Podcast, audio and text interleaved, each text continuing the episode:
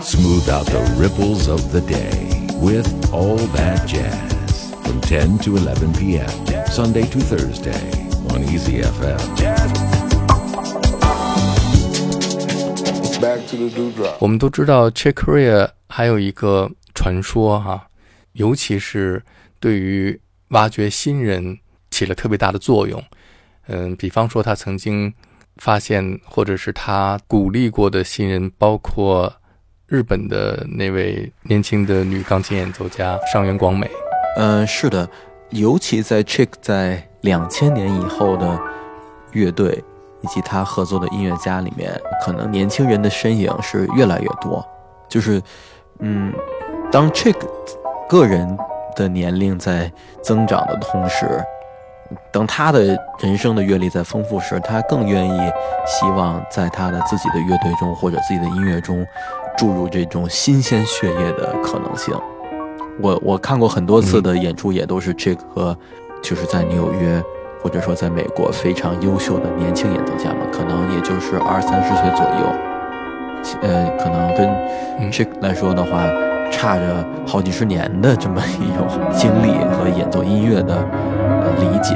但是他们仍然可以玩得非常好。呃，的确是我没有现场看过，但是看过那场，呃 c h i k o r a 和上原光美在东京 Blue Note 那张 Duet 二重奏的专辑的 DVD，呃，的确是非常的呃、令人震撼。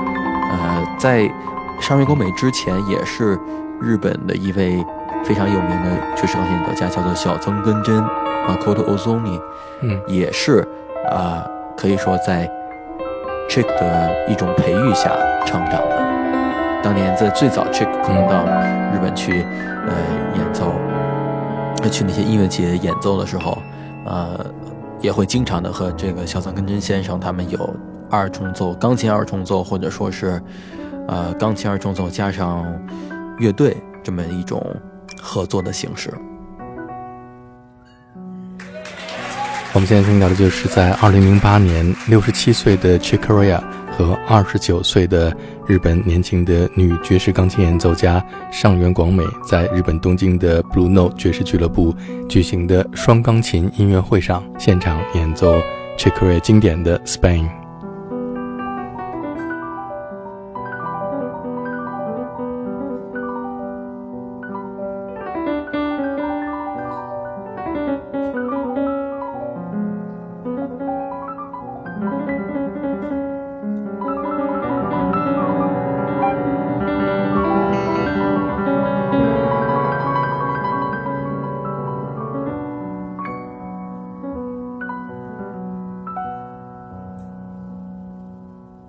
像 Chick Corea 这样的音乐家，尤其像他，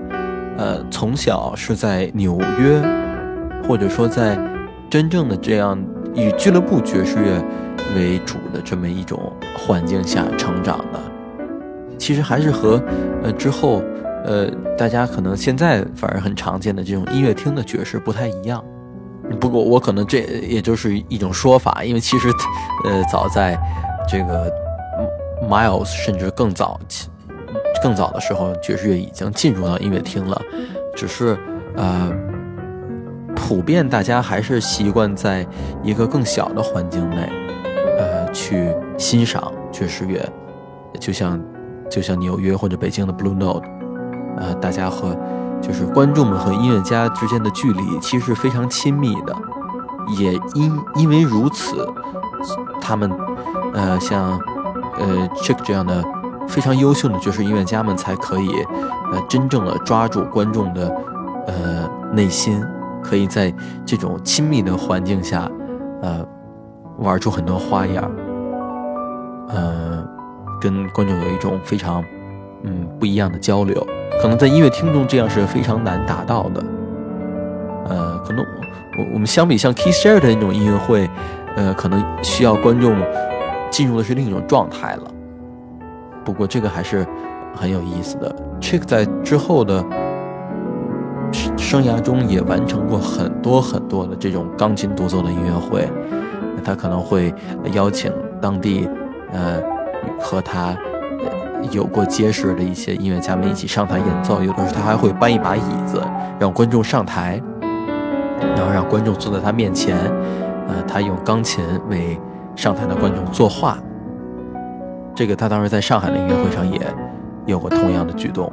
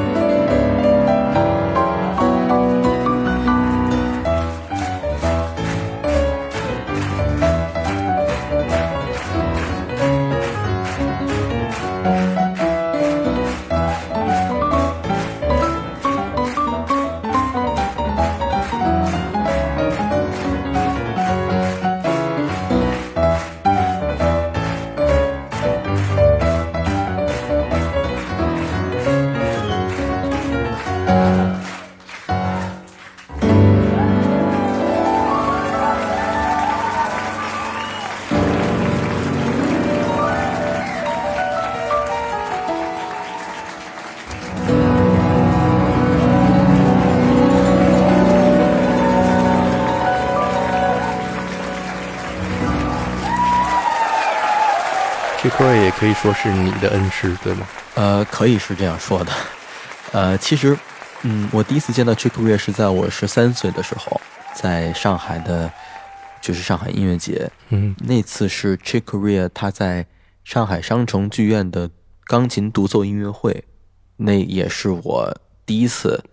就有幸在现场听到他的音乐，并且能非常荣幸的见到他本人。那次是你爸爸带你去上海看的这场音乐会，对吧？呃，是我妈妈和我一起去的那次，我我们两个都在台下。当时是我妈妈用相机拍了我，我和 Chick Corea，我们当时有一段四手联弹的即兴，把这个也算是记录下来了。其实当时我至今一直心里比较惭愧，就是的确在那个时候，在见到 Chick Corea 的时候，嗯，我自己对于。爵士乐的理解，包括所学习过的内容，还是简直是太少了。我可能说刚刚知道 Chick Corea 是谁，也可能没有像其他的音乐家们可能已经听过 Chick Corea 很多不同时期的专辑了。我可能也就听过那么几段录音，大概知道啊这位音乐家的演奏的风格是什么样的。不过呢，他并没有说啊把我当做。初学者而就另眼看待，啊，他还非常的和蔼的邀请我上台和他一起完成了一段四手联弹的即兴。我由衷的从心里感谢，并且感激他可以给我这个机会，因为的确是在爵士乐中，如果要是有机会和前辈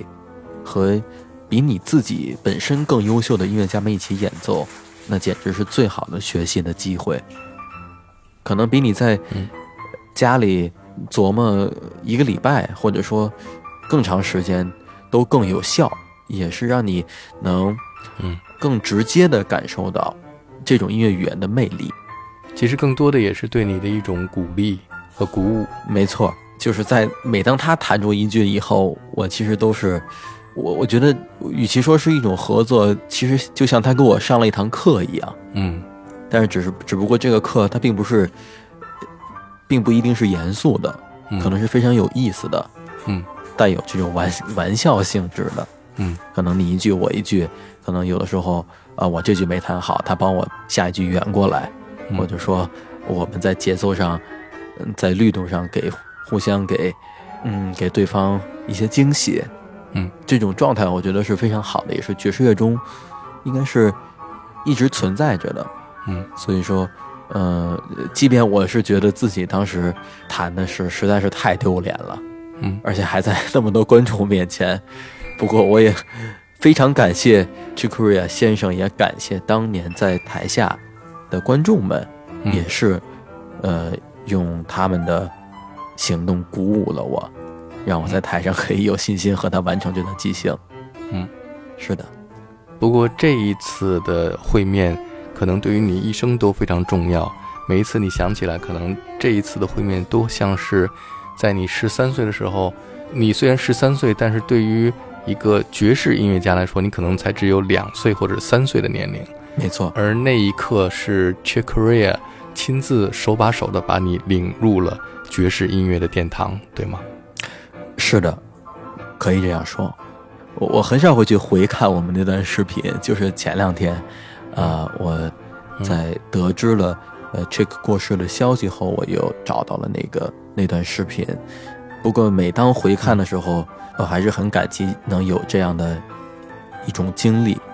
我觉得可能不单是在我刚起步学习爵士，甚至说刚感悟到音乐的呃魅力的这么一个阶段的一种鼓励，而是可能对我一生来说，可能我想在几十年后我再去回看这段视频，都会有那同一种感觉，因为我，嗯，甚至说自己都不太记得当时台上的是什么感觉了，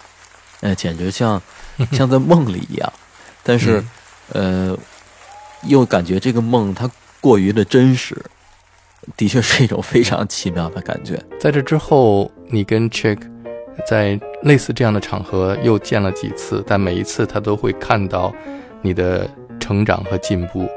之后是在北京的 Blue Note 爵士俱乐部开业的演出上，你见到他，对吗？